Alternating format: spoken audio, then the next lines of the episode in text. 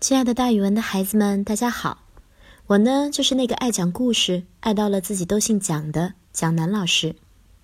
今天我要给大家讲的成语故事叫做“乘风破浪”。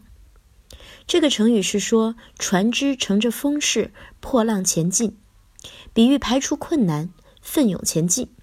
“乘风破浪”这个成语来源于《宋史·宗悫传》，南北朝的时候。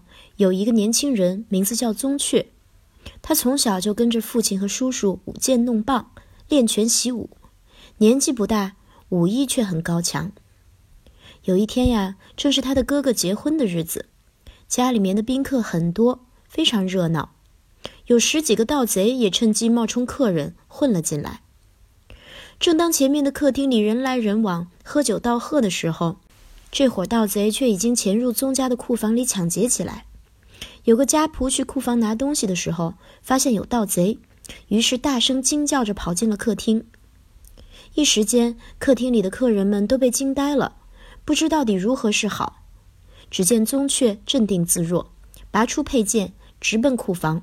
盗贼们正在那儿偷东西呢，一见来了人，赶紧抓起手上的刀啊、枪呀，吓唬宗悫，不许他靠近。宗悫面无惧色，举着剑直刺盗贼。家里的人也都呐喊助威，盗贼见势不妙，丢下抢得的财物，赶紧逃了。宾客看见盗贼被赶走了，纷纷称赞宗悫机智勇敢，少年有为。于是大家就问他：“你长大了想干什么呀？”他昂起头，大声地说：“愿乘长风破万浪，干一番伟大的事业。”果然，几年以后，当国家的边境有困扰的时候，宗悫自告奋勇地请求参战，被皇帝任命为镇武将军。